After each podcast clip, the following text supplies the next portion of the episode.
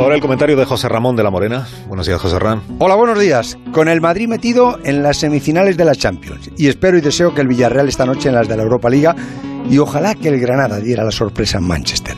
Es curiosa la metamorfosis que ha tenido el Real Madrid desde el mes de septiembre, cuando comenzó perdiendo en su campo con el Shakhtar Tardones, cuando el Atleti parecía que se aseguraba la Liga y en la Copa al Madrid lo eliminaba el Alcoyano. Parecía el Madrid un candidato a nada y se ha convertido en un aspirante a todo porque está a tiempo de ganar la Liga y también la Champions. Van a ser ocho partidos de Liga, dos de la semifinal de la Champions contra el Chelsea y uno de la final si llegara.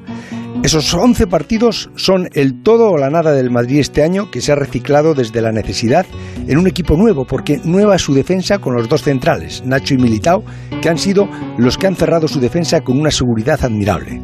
Modric, con 36 años, Casemiro y Cross forman uno de los mejores centros del campo del momento. Y Benzema, en estado de gracia, ha visto crecer junto a él a Vinicius, que de pronto ha explotado como la gran revelación un traje fantástico que ha terminado confeccionando Zidane con retales, porque este año no había otra cosa. Y con ese equipo de retales está ya en las semifinales de la Champions y en el sprint final de la Liga.